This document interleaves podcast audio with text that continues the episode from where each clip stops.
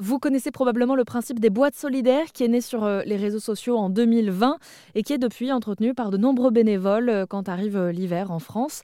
des bénévoles dont Thérèse Descamps qui organise la collecte sur le territoire du Morbihan via l'association Agir Ensemble à Lorient. Thérèse qui est avec nous sur l'antenne d'Airzen Radio qui a accepté de répondre à quelques questions et puis surtout de nous présenter cette action qu'on retrouve partout en France.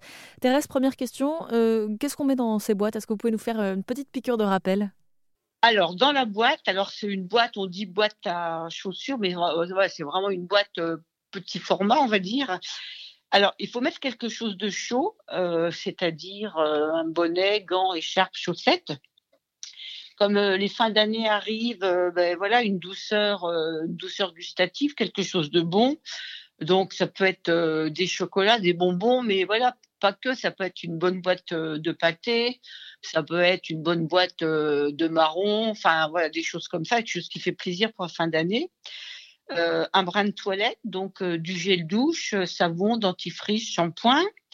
un loisir, un instant de détente, donc ça peut être un livre, ça peut être des mots fléchés, des sudoku, des, des jeux de cartes, des jeux d'yam, et puis, euh, important aussi, c'est le petit mot, la petite attention, donc euh, une petite carte, euh, voilà, pour accompagner son colis solidaire, son cadeau solidaire, pour dire à la personne qu'on pense à elle. Alors, en général, en fonction des, associations ou des bénévoles qui vont récupérer ces boîtes solidaires un peu partout en France, eh bien, on privilégie les associations locales. on s'adapte en fait au territoire. à Lorient, dans le Morbihan, qui va bénéficier de ces boîtes solidaires? Alors, nous remettons les boîtes à des associations. Euh, nous remettons les boîtes à une trentaine d'associations euh, du pays de l'Orient euh, qui la remettent elles-mêmes à leurs bénéficiaires. Donc, c'est des personnes isolées, des personnes à la rue, des personnes en précarité, précarité voilà, passagère ou précarité installée, malheureusement. Ça peut être aussi des personnes isolées dans les EHPAD. des personnes qui ne sont pas référencées dans les dans les CCAS ou dans les autres associations humanitaires solidaires, mais que les maisons de quartier connaissent bien.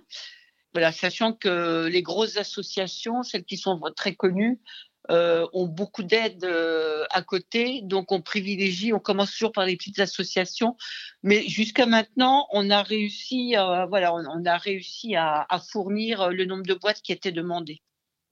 Euh, ça permet aussi de mettre d'autres associations euh, en avant parce que euh, finalement, donner aux boîtes solidaires, c'est quelque part aussi participer à d'autres associations. Ça fait un ricochet en fait.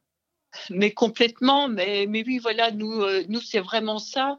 C'est vraiment dans le, dans le titre, enfin, dans le nom de notre association, c'est agir ensemble à Lorient et c'est mettre du lien entre les associations et pouvoir euh, pouvoir s'entraider, pouvoir entraider pouvoir aider les associations qui elles-mêmes aident les, personnes en, précarité.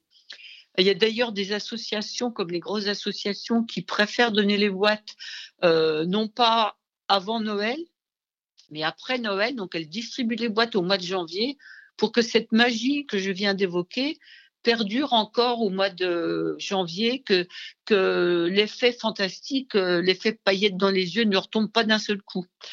Donc, quand, elles m'annoncent qu'elles vont distribuer les boîtes au mois de janvier, mais ben moi, ça me va très bien aussi parce que ça fait un peu perdurer toute cette magie des fêtes. Et ça s'appelle donc euh, les boîtes solidaires euh, de Noël. Enfin, le nom des associations va changer en fonction de l'endroit, mais globalement, le principe est le même. On met cinq choses dans une boîte euh, à chaussures, par exemple, et puis ce sera au profit de ceux qui en ont besoin. Merci beaucoup, Thérèse, de nous en avoir parlé sur l'antenne d'Arzen Radio. Mais je vous en prie, avec plaisir. Je vous remercie infiniment.